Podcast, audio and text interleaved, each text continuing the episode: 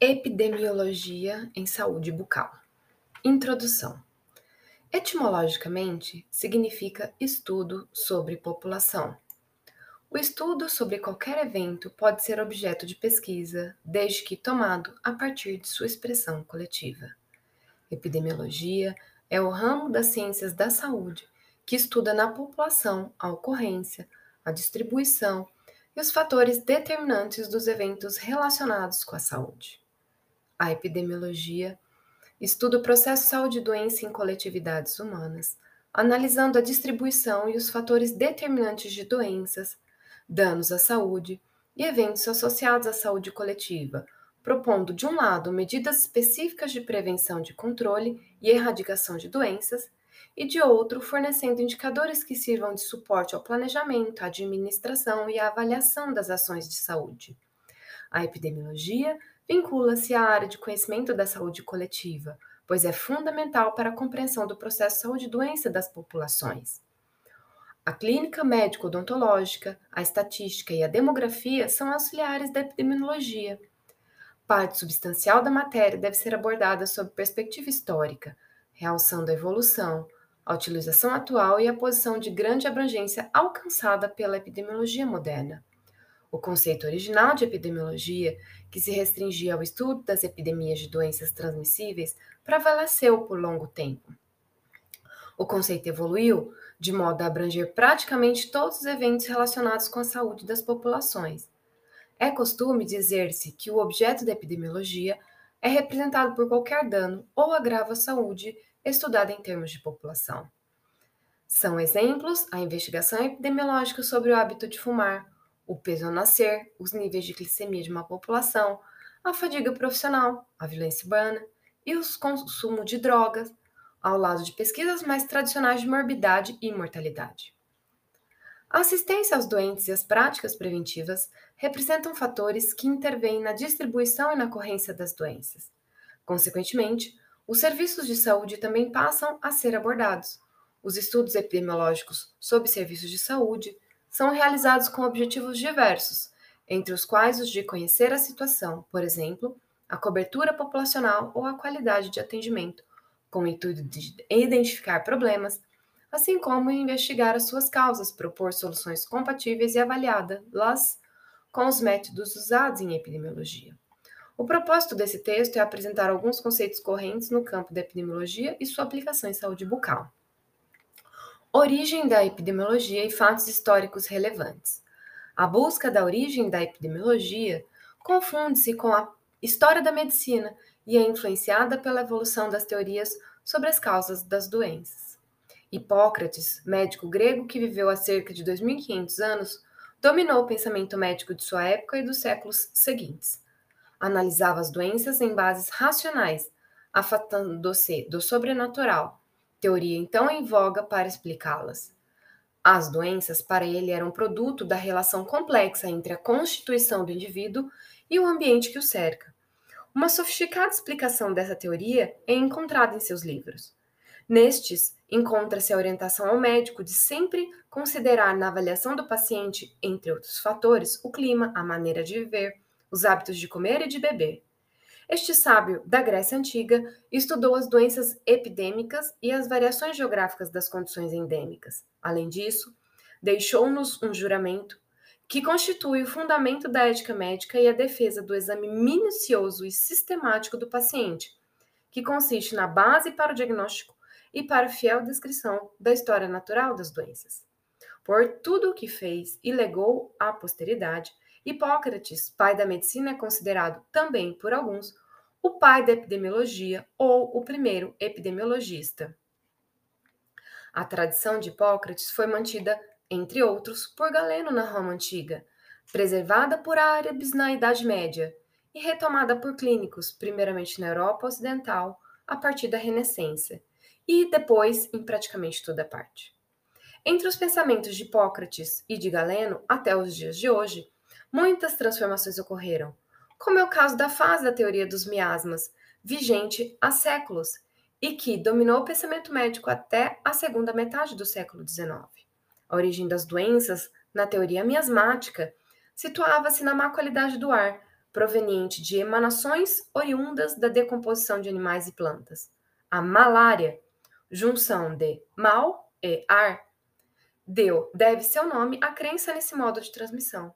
Os miasmas, ou seja, as emanações, passariam do doente para os indivíduos suscetíveis, o que explicaria a origem das epidemias das doenças contagiosas.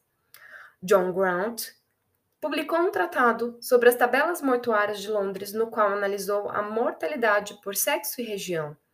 Estimou a proporção de crianças nascidas vivas e que morriam antes dos seis anos de idade, obtendo corretamente a quantia de 36% para a mortalidade infantil. Pelo seu pioneirismo na utilização de coeficientes, óbitos, em relação à população, ele é considerado o pai da demografia ou das estatísticas vitais. Entretanto, suas contribuições têm natureza mais demográfica do que propriamente epidemiológica. Na Europa do século XIX, centro das ciências, era assolada pelas epidemias de cólera, febre tifoide e febre amarela, levando a maiores preocupações quanto à higiene, ao aprimoramento da legislação sanitária e à criação de uma estrutura administrativa para a aplicação de medidas preconizadas. A explicação das causas das doenças era disputada entre os que defendiam a teoria dos miasmas e os que advogavam a dos germes. John Snow conduziu numerosas investigações no intuito de esclarecer a origem das epidemias de cólera ocorridas em Londres. Ele conseguiu incriminar o consumo de água poluída como responsável pela doença e traçar os princípios de prevenção e controle de novos surtos válidos ainda hoje. É válido lembrar que a identificação do agente etiológico infeccioso só aconteceu quase 30 anos após sua morte. O trabalho de Snow na elucidação da epidemia da cólera é considerado um clássico da epidemiologia de campo. Naquela época, duas companhias comerciais forneciam à população de Londres a água do rio Tamísia, retirada de locais próximos entre si e muito poluídos. Em determinado momento, uma das companhias mudou o local de coleta de água para um ponto mais a montante do rio, antes de sua penetração na cidade. Logo, raciocinou Snow, se a ingestão de água contaminada fosse fator determinante na distribuição da doença, a incidência de cólera deveria ser diferente entre as pessoas que se abasteciam de uma ou outra fornecedora de água. Para comprovar sua hipótese, procurou determinar a fonte de suprimento de água de cada domicílio onde era registrado o caso fatal de cólera.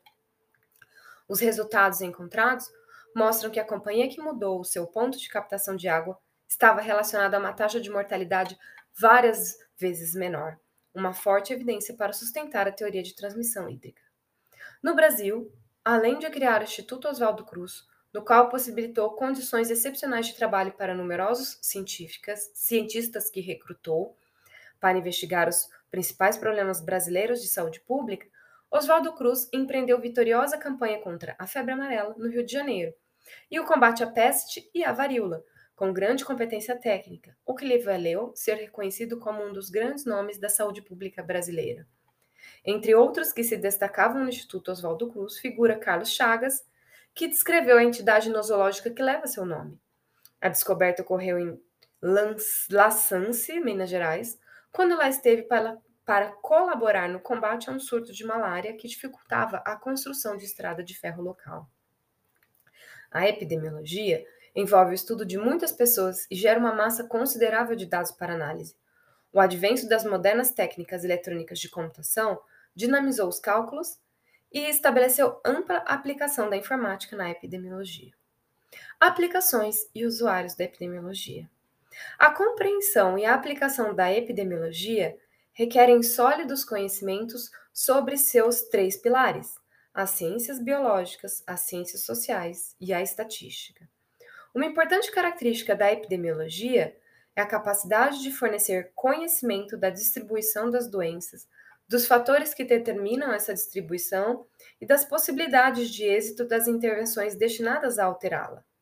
Logo, as principais é, aplicações da epidemiologia podem ser colocadas em três grandes grupos: informar a situação de saúde da população, incluindo a determinação das frequências, o estudo das distribuições dos eventos, o consequente diagnóstico dos principais problemas de saúde ocorridos, inclusive com identificação dos segmentos da população afetados em maior ou menor proporção por esses problemas, investigar os fatores que influenciam a situação de saúde, tratando-se do estudo científico dos determinantes do aparecimento e manutenção dos danos da saúde na população, e avaliar o impacto das ações propostas para alterar a situação encontrada, que envolve questões relacionadas à determinação da utilidade e segurança das ações isoladas dos programas e dos serviços de saúde. Na tentativa de oferecer maior detalhamento e promover discussão pormenorizada sobre o assunto, os usos da epidemiologia são classificados em 10 categorias. Diagnóstico da situação de saúde número 1 consiste em gerar dados quantitativos corretos sobre a saúde do conjunto da população ou seus segmentos, seja em atividade de rotina, seja em investigações especiais. 2. Investigação etiológica. A descoberta das causas das doenças constitui verdadeiro desafio científico. Nas doenças infecciosas, nas deficiências nutricionais, nas afecções genéticas e nas intoxicações, encontram-se agentes etiológicos específicos, de modo que sobre eles são concentradas as ações preventivas e saneadoras, enquanto na maioria das doenças crônico-degenerativas isso não acontece. Os danos à saúde podem ter múltiplas causas e uma única causa pode ter muitos efeitos. Em razão da existência de grande quantidade de fatores implicados no complexo etiológico das doenças, os esforços para preveni-las podem ter múltiplas direções. 3. Determinação de riscos. Entende-se por risco o grau de probabilidade da ocorrência de um determinado evento.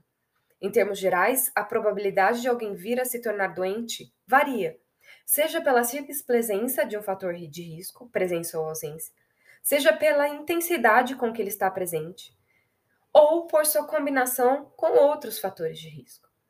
As investigações etiológicas geram resultados que apontam para riscos a que uma pessoa está sujeita. São essas investigações que fornecem os dados básicos para a quantificação da associação entre a exposição de um determinado fator de risco e o surgimento subsequente da doença.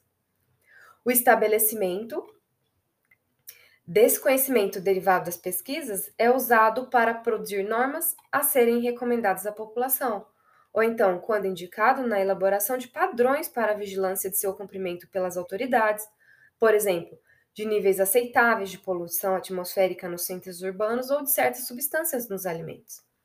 Cálculos matemáticos colaboram na medição dos riscos.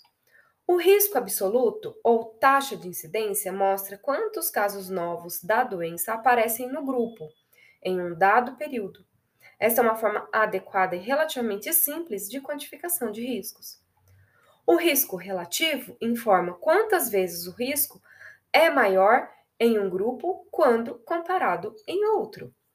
O risco atribuível à exposição indica a diferença de incidências entre os dois grupos, diferença que é atribuída à exposição ao fator de risco em um dos grupos. 4. Aprimoramento na descrição do quadro clínico. Certos detalhes da doença somente são esclarecidos em estudos populacionais bem conduzidos, em que a epidemiologia auxilia na parte metodológica das investigações. Desse modo, a observação da evolução de uma infecção em um número suficiente de pacientes, reunidos de maneira adequada e com necessária objetividade na aferição, permite descrever detalhes e complementar o quadro clínico. 5. Determinação de prognósticos.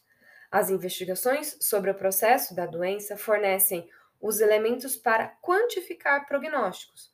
Por exemplo, se o doente é portador de uma dada característica, terá ou não maior probabilidade de apresentar determinada complicação ou menor tempo de sobrevida. Os fatores que, por sua presença ou intensidade no curso da doença ou por sua ausência, estão associados a diferentes prognósticos, são referidos como fatores de prognóstico. 6. Identificação de síndromes e classificação de doenças. O reconhecimento de padrões, ou seja, de grupos homogêneos de características, de sinais e sintomas e de prognósticos, pode fazer com que se distinga uma condição de outra, até então consideradas em uma só categoria clínico-patológica. A história da medicina é repleta de exemplos dessa natureza. 7. Verificação do valor de, de procedimentos diagnósticos. A utilidade dos resultados de uma investigação epidemiológica está subordinada à precisão dos diagnósticos feitos em nível individual. A soma destes leva ao diagnóstico coletivo. As inconsistências na aferição de cada evento, evento forçosamente acarretarão imprecisão nas estatísticas decorrentes. Busca-se, por ferramentas epidemiológicas, aferir a validade da informação contida no teste diagnóstico, bem como sua confiabilidade ou reprodutibilidade da informação. 8. Planejamento e organização de serviços. As decisões tomadas na fase de planejamento e de organização de serviços estão ou deveriam estar baseadas em informações produzidas com o emprego adequado da epidemiologia. Neste uso particular, alguns tipos de informação são empregados para subsidiar, subsidiar as decisões relativas à definição de prioridades e ao melhor uso dos recursos. Permite a organização da oferta de bens e serviços em função dos conhecimentos teóricos existentes e das necessidades mais legítimas da população.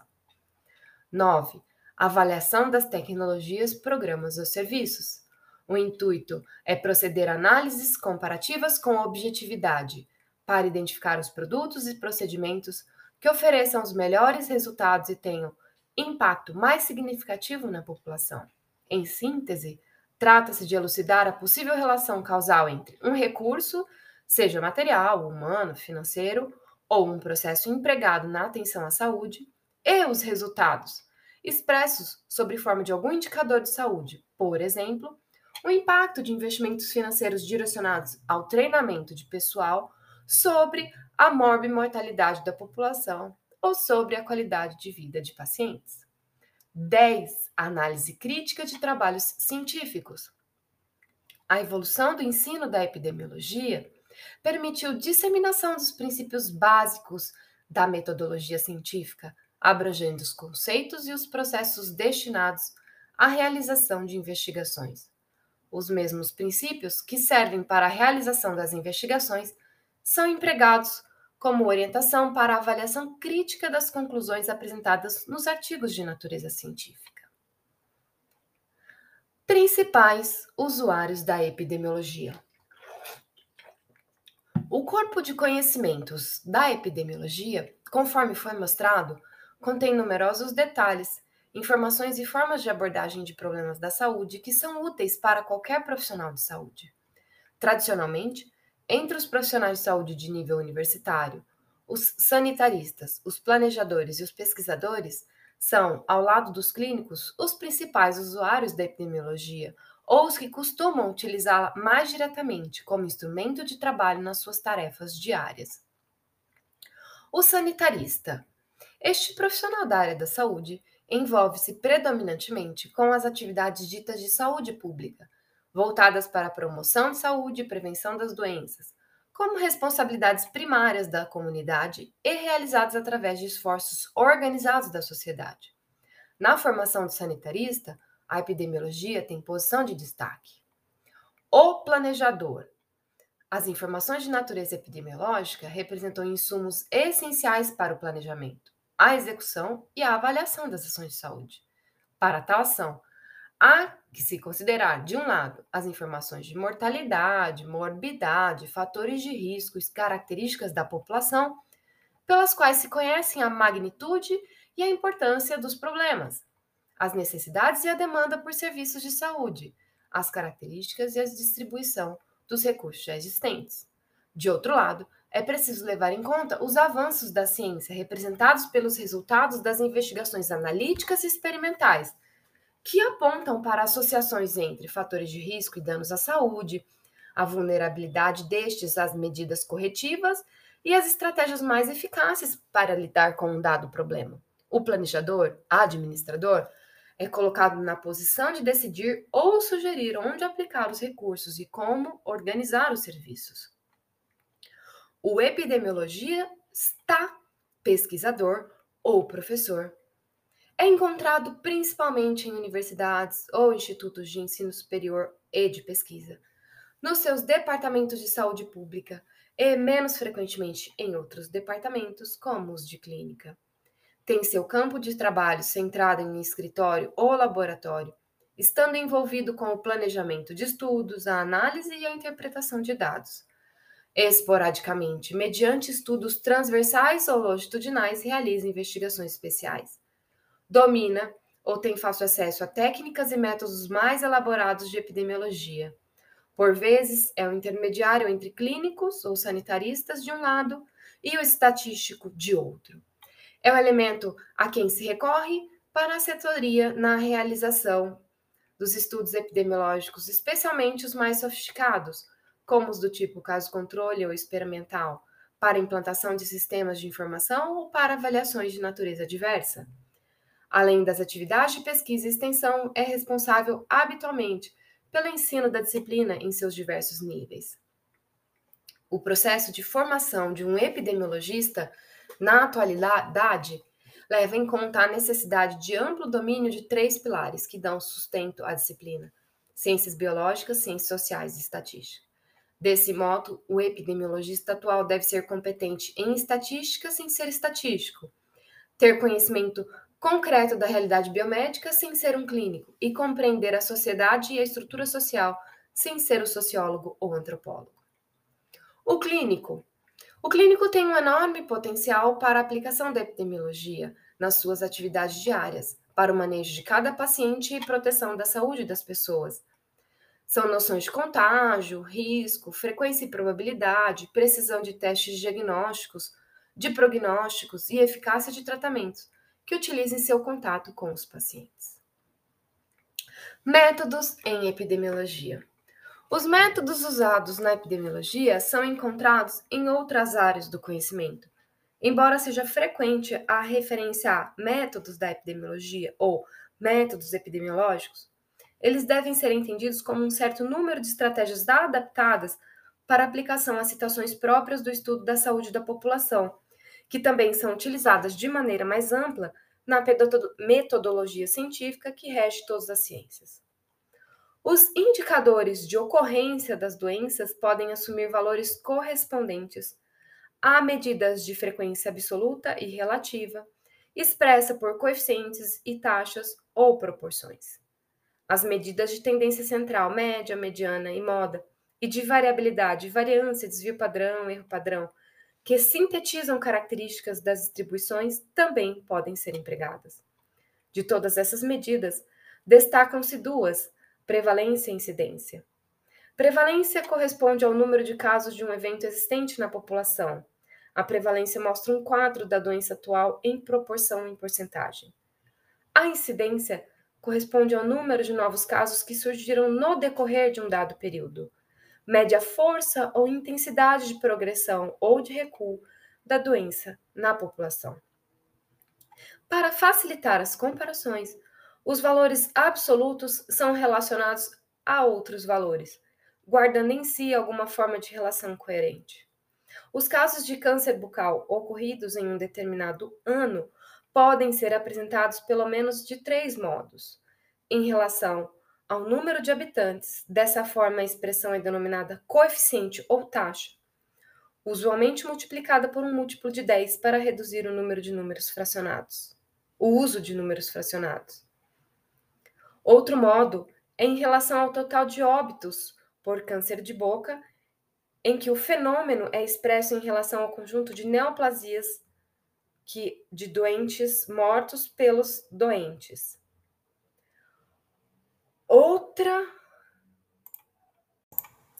Outro modo é em relação ao total de óbitos por câncer de boca, em que o fenômeno é estudado em relação ao conjunto total de neoplasias mortos por câncer de boca, dividido pelos portadores de câncer de boca. Uma terceira forma é apresentar o número de óbitos em relação a um outro evento, por exemplo, a razão entre o número de mortes por câncer de boca dividido pelo número de mortes por doenças cardíacas. Os dois últimos são denominados índices, realçam algumas situações e detalhes de aspecto da saúde da população. As medidas de associação avaliam a concomitância de um evento e a presença de uma certa condição que pode ser considerado ou não fator de risco, conforme a relação com o evento estudado. Podem ser medidas de proporcionalidade e de diferença. Proporcionalidade é uma comparação matemática entre dois grupos, um exposto e um não exposto, ao fator de estudo. Mais comumente, utilizam-se valores de risco relativo ou razão de incidência. Em caso de variável contínua, utiliza-se coeficiente de correlação. Diferença. Tal medida corresponde ao risco atribuído descrito acima, que é a diferença entre as duas taxas de incidência dos dois grupos, um exposto e um não exposto, significando a parcela do risco atribuível à presença do fator investigado. As medidas de significância estatística são empregadas com finalidade de testar uma hipótese e determinar o acato ou não da hipótese de nulidade. Essa medida é representada pelo valor de P. P expressa a chance do resultado obtido ter sido encontrada ao caso. Classificar os principais métodos ou tipos de estudo é uma tarefa aparentemente simples, mas que na realidade está repleta de dificuldades em face da diversidade de critérios passíveis de serem usados, o que gera certa confusão semântica. A classificação dos estudos em descritivos e analíticos, em experimentais e não experimentais ou de observação, transversais ou longitudinais, prospectivos e retrospectivos e controlados ou não controlados é extensamente empregada. Estudos descritivos e analíticos. Os estudos descritivos informam sobre a frequência e a distribuição de um evento. Como o próprio nome indica, tem o objetivo de descrever epidemiologicamente, como se diz, os dados colhidos na população.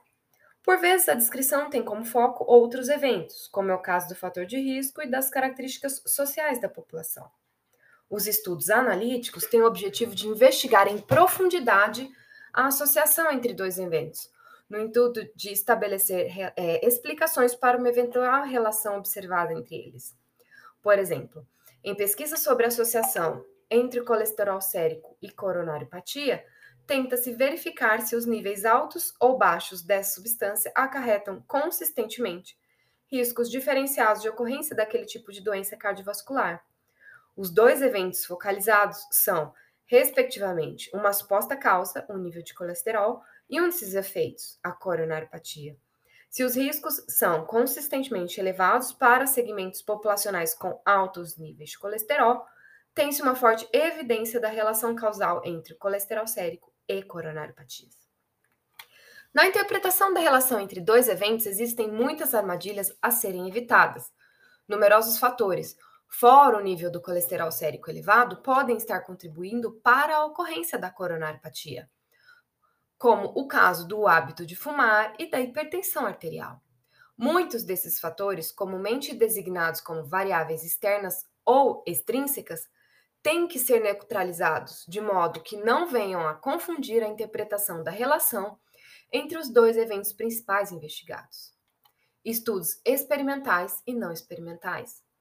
Numerosos fatores e condições são considerados capazes de favorecer a eclosão de doenças ou a manutenção da saúde. São exemplos típicos uma característica ou atributo das pessoas, hábito, um fator ambiental, poluição atmosfera, uma prática preventiva, vacina, ou uma intervenção curativa, conduta médica. Tais fatores e condições podem ser objeto de verificação quanto à sua real influência por meio de estudos epidemiológicos. Essa ampla gama de situações a esclarecer faz com que seja conveniente a adoção de uma outra forma de classificação, segundo sua investigação seja feita de maneira artificial, estudo experimental, ou natural, estudo não experimental. É possível ao investigador produzir uma situação artificial para pesquisar seu tema, o que caracteriza os estudos experimentais, por vezes ditos de intervenção.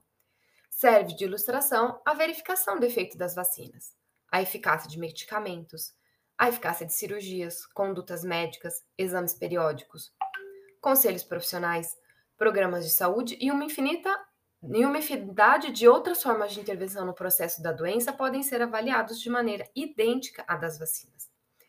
A grande vantagem dos estudos experimentais é a possibilidade de, de melhor neutralizar as variáveis extrínsecas. Não há limites à criação de situações artificiais para investigação, a não ser as ditadas por condicionantes práticos ou preceitos éticos.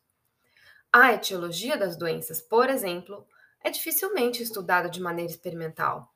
É impossível fazer com que algumas pessoas jovens e sadias, por exemplo, limitem suas atividades físicas e outras não, durante anos, com o intuito de verificar a relação entre sedentarismo e saúde. Por outro lado, é antiético provocar a doença em seres humanos a fim de estudá-la cientificamente. Por essas limitações, os estudos não experimentais vistos a seguir ocupam posição de destaque como método de investigação. São eles os estudos não experimentais ou de observação, largamente majoritários na área da saúde. Eles referem-se à pesquisa de situações que ocorrem naturalmente. Neles, como indica sua própria denominação, o pesquisador apenas observa as pessoas ou grupos e compara suas características. O investigador não cria a situação como nos estudos experimentais, somente colhe e organiza dados respectivos para que possa investigá-la. Serve de exemplo estudo comparativo da incidência de cardiopatias em indivíduos vegetarianos e não vegetarianos. Em relação ao tempo, podem ser prospectivos quando sujeitos expostos a fatores associados a uma determinada doença são acompanhados, ou retrospectivos, quando as características dos casos de uma doen determinada doença ou tipo de óbito são comparados com características de um grupo populacional semelhante, mas sem doenças chamados de controle. Os primeiros são chamados estudos de coorte e o segundo, caso-controle. Ambos são denominados de longitudinais e podem ser considerados observacionais, pois não serem realizadas intervenções artificiais. O estabelecimento de fatores de risco demanda a presença de uma associação estatística. Esta deve ser obtida por métodos analíticos a partir de diversos estudos transversais. Levanta e analisa dados em um tempo definido, realizados sobre as mesmas condições. Um estudo é dito controlado dependendo da precisão e do grau de controle sobre os procedimentos operacionais de pesquisa. Se um agente ou produto é indicado para um certo grupo de pessoas, os pesquisadores devem possuir meios de demonstrar que o agente foi utilizado conforme previsto. Estudos analíticos podem ser, por fim, do tipo ecológicos. Tal variante é decorrente da unidade de observação representada por medidas sobre determinadas características da população residente em certas áreas geográficas. Os dados são de base populacional, ou seja, as unidades de observação não são os indivíduos. Para que os resultados de investigações epidemiológicas sejam aceitos sem reservas pela comunidade científica, alguns pontos devem ser convenientemente tratados no desenrolar da pesquisa. Entre eles, três se destacam pelo grande impacto que podem ter nos resultados, de modo que parte considerável da avaliação do nível de exigência, evidência gerada pela investigação está baseada na minuciosa verificação desses aspectos, que são a correta seleção da população para estudo, a apropriada aferição dos eventos e adequada expressão dos resultados, e o controle das variáveis confundidoras, ou seja, das que confundem a interpretação dos resultados. A correta seleção da população para estudo, que é, se, refere, se refere à população, à comunidade e coletividade, são denominações muito usadas em epidemiologia como sinônimos. Podem referir-se a numerosas situações, os habitantes de uma certa área, como os de um estado, de um bairro, edifício ou qualquer conjunto de pessoas com determinadas características comuns. Doentes, clientes, operários, médicos, escolares, previdenciários, recém-nascidos. Os dados referentes a esses grupos são encontrados em arquivos de prontuários, fichas, atestados e certificados, e até organizados sob forma de estatísticas, dívidas, fontes secundárias de dados. Quando ainda não disponíveis, os dados são então coletados diretamente junto às pessoas, quer incluindo toda a população, quer utilizando apenas uma amostra dessa população, ditas fontes primárias de dados. Os problemas de saúde de um segmento ou de toda a população podem ser conhecidos pela ausculta de apenas alguns poucos indivíduos que constituem a amostra selecionada por estudo. Um importante aspecto referente à amostra, da qual se obtém dados para uma investigação, ou para uma simples estatística, consiste na verificação da sua representatividade. A apropriada aferição dos eventos e a adequada expressão dos resultados. O cerne da prática epidemiologia reside no processo de quantificação dos eventos. Ele é representado pela medida, da maneira mais exata possível, das frequências de doenças, dos fatores de risco, das características da população, dos recursos.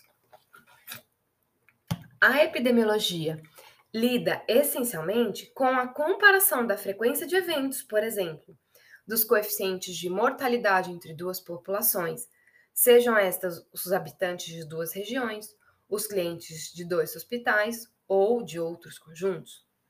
Para que tais comparações produzam conclusões úteis, as populações devem ser compatíveis. Se elas não são compatíveis, ou seja, se suas características são diferentes, os resultados podem perder o significado.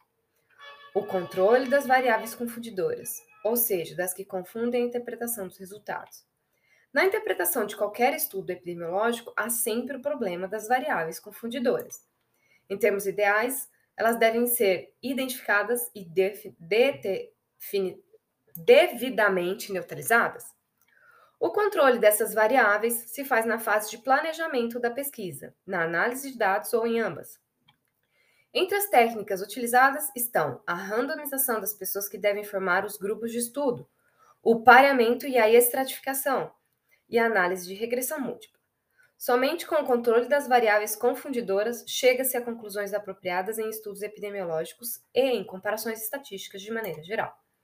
Em resumo, os resultados dos estudos epidemiológicos têm mais credibilidade quando é dada devida atenção à forma correta de selecionar os indivíduos para estudo de aferir os eventos e de neutralizar variáveis confundidoras. Análise dos dados. A estatística é uma área que se preocupa com a organização, a descrição, a análise e interpretação dos resultados. Ela pode ser usada simplesmente para descrever os dados. Também pode ser empregada para comparar grupos de dados e fazer generalizações ou inferências a partir dos resultados obtidos. Nessa última aplicação, a chamada estatística analítica demanda de técnicas de amostragem e de cálculo de probabilidades. Na etapa de análise dos dados, os procedimentos empregados podem ser organização dos dados do menor para o maior, construção da distribuição de frequências, desagregação, agrupamento e estratificação dos dados, cálculo de índices e scores, construção de tabelas, gráficos e autoexplicativos para ilustração eficiente dos resultados. A aplicação dos testes estatísticos depende das características dos dados apurados, os quais podem ser classificados de acordo com o nível de mensuração em três tipos: nominais, ordinais e contínuos. Os dados nominais são qualitativos, distribuídos em características conceituais bem definidas, como sexo, raça, perfil cefálico. Os dados ordinais distribuem-se em categorias que apresentam relação de ordem entre si, não há valores intermediários entre as categorias. Como exemplo, escolaridade, o índice de higiene oral simplificado de Grenet e Vermillion. Dados contínuos não estão restritos a valores separados definidos, mas podem ocupar qualquer valor em um intervalo contínuo. Entre dois valores de dados contínuos poderá haver um número infinito de outros. Os dados contínuos são sempre essencialmente numéricos, como exemplo, altura, peso, CPOD. Os dados nominais e ordinais são bem expressos em estudos epidemiológicos por meio de proporções. Já os dados contínuos, distribuídos de forma simétrica, são expressos por meio de média e os de forma assimétrica por outras medidas, mediana ou moda, por exemplo. Em ambas as situações, é importante apresentar o grau de variabilidade dos elementos ao redor dessa média, dessa medida. Quando o pesquisador pretende ir além da descrição dos dados e quer produzir inferências, emprega técnicas analíticas. As conclusões são obtidas por meio do teste de hipóteses. O tipo de dado, o tamanho da amostra, o tipo de distribuição e a quantidade de grupos de comparação determinam o tipo de teste estatístico. A atribuição do significado científico aos resultados obtidos nos testes estatísticos fica a cargo do pesquisador responsável, ao comparar outros estudos da literatura discutindo-os. Somente assim, números são convertidos em informações epidemiológicas relevantes para a sociedade. Epidemiologia em saúde bucal. Levantamentos epidemiológicos são necessários tanto para o conhecimento da prevalência das doenças bucais como para estimar necessidades de tratamento. No início do século passado, Frederick Mackay trabalhava nas montanhas rochosas no Colorado, e estudou manchas endêmicas no esmalte de crianças. Levantou a hipótese de tratar de alguma exposição a fator desencadeante durante a formação dos dentes, ingestão alimentar ou consumo hídrico. Mesmo sem a confirmação, convenceu as autoridades a alterar a fonte de abastecimento da localidade e obteve uma comprovação de que estava certo somente sete anos e meio depois, com a eficácia da medida e redução das manchas no esmalte, com substituição da fonte de água. Mais tarde foi descoberto que o motivo era o excesso de flúor e a doença denominada fluorose. A fluorose foi o primeiro problema endêmico a ser contornado por medidas sanitárias. No entanto, somente mais tarde houve associação do flúor à queda de cárie. Historicamente, Houve a transformação da odontologia com os métodos epidemiológicos sobre a doença cárie, especialmente pelo índice CPO. Com a introdução do índice CPO, obtido através da contagem de dentes cariados perdidos e obturados por Klein e Palmer em 37, tornou-se disponível um indicador de avaliação das condições de cárie dentária em populações usado até hoje, apesar das inúmeras modificações. O trabalho de Klein e Palmer parece ter sido um divisor de águas, uma vez que inexistiam nessa época índices com razoável poder discriminatório para tentar retratar a realidade de cárie dentária nas comunidades. Os estudos mais atuais mostram a epidemiologia comprovando a relação do açúcar na etiologia da cárie, do tabagismo como fator de risco para gengivite, câncer, entre outros. Os instrumentos de medida da epidemiologia em odontologia. Em 2013 foi publicada a quinta edição do livro Oral Health Surveys Basic Methods, ou Levantamentos Bucais Epidemiológicos, Métodos Básicos, de 1987, um manual que objetiva fornecer instrumentos para a realização de levantamentos epidemiológicos em saúde bucal. Tal publicação serve de base a estudos realizados em diversos locais do Brasil e do mundo. A secção, a seção 1 do manual fornece informações básicas para planejadores de pesquisas sobre os métodos e abordagens relevantes para a coleta de dados clínicos sobre o estado de saúde bucal. A seção 2 contém entrevistas de autoavaliação para a coleta de condições bucais e fatores de risco. A terceira seção descreve que a OMS oferece assistência direta ou por meio de um de seus centros colaboradores ou consultores. A Organização Mundial da Saúde pode auxiliar com o planejamento do levantamento, incluindo orientação com relação ao plano de amostragem, estimativas do tamanho da amostra e o uso adequado de formulários, bem como do programa de entrada de dados, o EPINFO, o SPSS ou o STATA para análise dos dados obtidos, clínicos e dos questionários. Orienta ainda a elaboração dos relatórios e organização de suas sessões. O manual é claro e conciso, contém 15 páginas coloridas com 71 imagens. Sua versão em inglês está disponível online gratuitamente. Em 2017, a versão em português foi traduzida e publicada pela Faculdade de Odontologia da Universidade de São Paulo, FUSP. Na área da saúde bucal, as idades e faixas etárias consideradas pela Organização Mundial da Saúde como as mais importantes é, portanto, comumente estudadas, permitindo comparações de tempos em tempos e entre diferentes regiões e países são 5 anos. Essa idade é escolhida, pois permite a avaliação da dentição decídua completa, além de representar a experiência das morbidades e condições bucais dessa dentição. 12 anos. Nessa idade, pode-se avaliar a dentição permanente completa.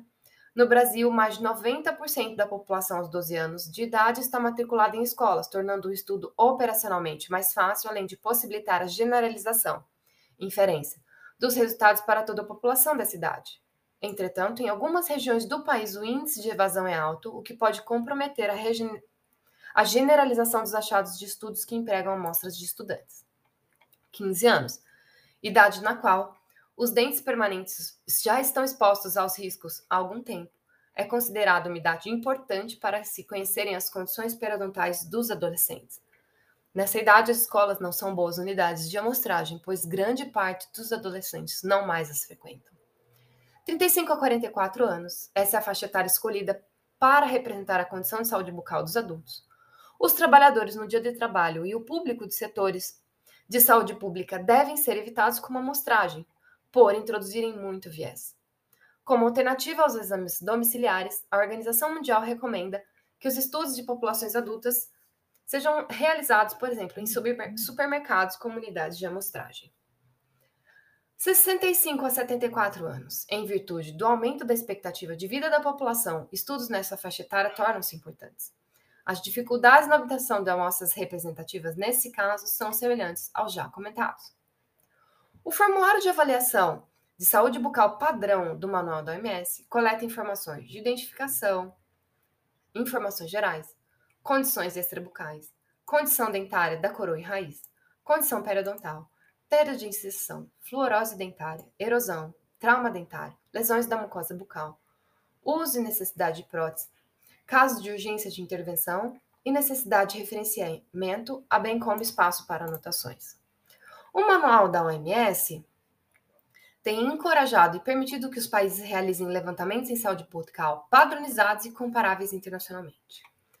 Um levantamento epidemiológico inclui uma série de procedimentos, desde a seleção da amostra, critérios diagnósticos, calibração dos examinadores, instrumentos utilizados, até a análise de dados e apresentação dos dados. Os examinadores devem estar bem familiarizados com os critérios diagnósticos, além de devidamente calibrados e treinados. A calibração tem por objetivo minimizar os erros e diferenças porventura existentes quanto à habilidade na obtenção dos dados e julgamento deles, reduzindo as variações intra e inter-examinadores. Em 1986, o Ministério da Saúde executou o primeiro levantamento epidemiológico em âmbito nacional na área da saúde bucal, que foi realizado na zona urbana de 16 capitais, representativo de cinco regiões brasileiras. A pesquisa foi realizada em crianças, adolescentes, adultos e idosos, obtendo dados relativos à cárie, à doença periodontal e ao acesso a serviços. Neste primeiro levantamento de saúde bucal, foram utilizadas algumas recomendações da OMS, como as faixas etárias, a aferição da doença periodontal, pelo Índice Comunitário de Necessidade de Tratamento Periodontal e alguns critérios de diagnóstico de cárie. Entretanto, tal metodologia não seguiu uma normatização básica oficial e única.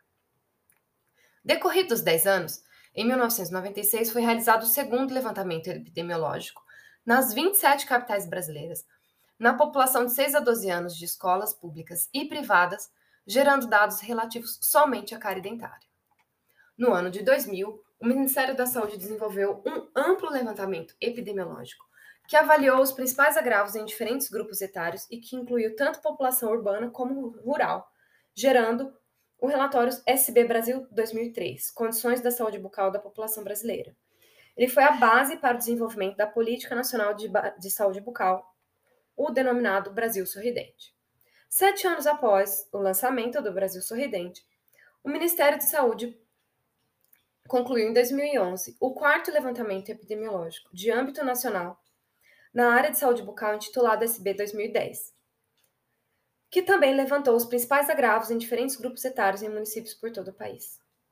Um novo SB Brasil sobre as condições de saúde bucal da população brasileira estava pactuado para 2020, mas teve sua execução estendida para 2021 em decorrência da emergência sanitária do coronavírus. Breve análise dos últimos dados epidemiológicos nacionais disponíveis. Os resultados do projeto SB Brasil de 2010 indicam que, segundo a classificação adotada pela OMS, o Brasil saiu de uma condição média de prevalência de cárie de 2003, entre 2,7 é, e 4,4, para uma condição de baixa prevalência de cárie, em 2010, entre 1,2 e 2,6. No que diz respeito às condições periodontais avaliadas pelo Índice Periodontal Comunitário, os resultados do projeto Brasil 2010 indicam que o percentual de indivíduos sem nenhum problema periodontal foi de 63% para a idade de 12 anos, 50,9% para a faixa etária de 15 a 19 anos, 17,8% para os adultos e somente 1,8% nos idosos de 65 a 78 anos. A presença de cálculo e sangramento é mais comum aos 12 anos e entre os adolescentes. As formas mais graves de doença periodontal aparecem de modo mais significativo nos adultos, em que se observa uma prevalência de quase 20%.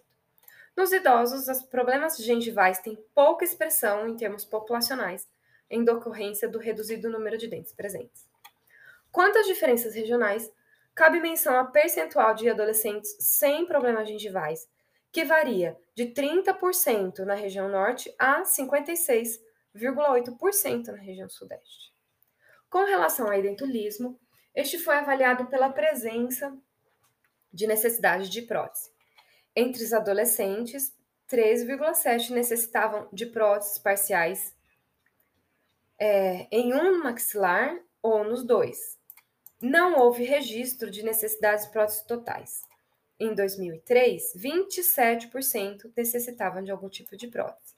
Assim, constata-se importante redução de 52% nas necessidades de prótese entre adolescentes. Para adultos, a necessidade de algum tipo de prótese ocorre em 68,8% dos casos, quase 69%, sendo que a maioria é relativa à prótese parcial em um maxilar. Em apenas 1% dos casos, a necessidade de prótese total em pelo menos um dos maxilares. É importante destacar que o percentual em 2003 era de 4,4%, portanto, a redução corresponde a 70%. Entre os idosos, 23% necessitam de próteses, quase 24% necessitam de prótese total, pelo menos em um maxilar. E 15,4% necessitam de próteses totais nos dois maxilares. Esses números estão muito próximos do encontrado em 2003.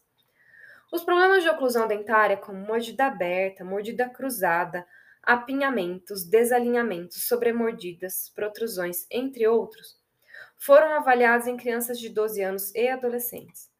Aos 12, quase 39% dos jovens apresentavam problemas de oclusão, e desses, 20% eram problemas de forma branda, 20% severa ou muito severa, sendo essas condições requerem tratamento mais imediato, constituindo-se em prioridade nos termos de saúde pública. Outros agravos e condições importantes foram avaliados em 2010, mas por conta do ineditismo da mensuração, como é o caso do traumatismo, não é possível nesse momento estabelecer comparações com dados anteriores. O CPOD baixou no Brasil se valendo da florestação de água, uso do creme dental fluoretado, de ações preventivas e educativas nas escolas. Mas o declínio não é homogêneo, sendo mais alto nas classes sociais e níveis de escolaridade mais altos. Estamos em transição epidemiológica e a CARE agora se concentra em um menor número de pessoas, verificando-se uma polarização das principais doenças bucais nas parcelas da sociedade menos favorecidas socioeconomicamente. Diante dos dados, entende-se a necessidade de traçar metas. Neste sentido, em 2003, o International Dental Journal publicou um artigo intitulado Global Goals for Oral Health 2020 Os Objetivos em Saúde Bucal para 2020 que admitiu a necessidade de ajustes locais no traçado das metas em saúde pública bucal de cada localidade, no que tange às reduções de porcentagens de mortalidade por doenças bucais, redução dos episódios de dor de origem bucal, reduções de ataque de cárie, de doença periodontal e fluorose e aumenta o diagnóstico precoce de câncer bucal e outras doenças da boca. Conclusão. Conclui-se que qualquer evento relacionado com a saúde da população pode ser incluído no campo de ação da epidemiologia. As preocupações da epidemiologia concentram-se principalmente na mensuração da frequência e da distribuição dos agravos à saúde da população e no estudo dos fatores determinantes desta frequência e desta distribuição, incluindo o papel dos serviços de saúde e de toda uma, uma gama de produtos e procedimentos nele utilizados. A padronização de procedimentos para obtenção de dados de saúde bucal nas populações, mediante levantamentos epidemiológicos, é de fundamental importância para a garantia da confiabilidade e comparabilidade dos dados.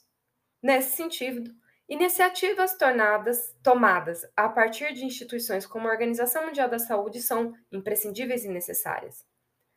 As, as ferramentas da epidemiologia vêm sendo e continuarão sendo indispensáveis no planejamento de ações de saúde bucal coletiva, que contribuam para a melhoria da atenção à saúde e da qualidade de vida dos brasileiros e na busca de avanços na Política Nacional de Saúde Bucal nos próximos anos.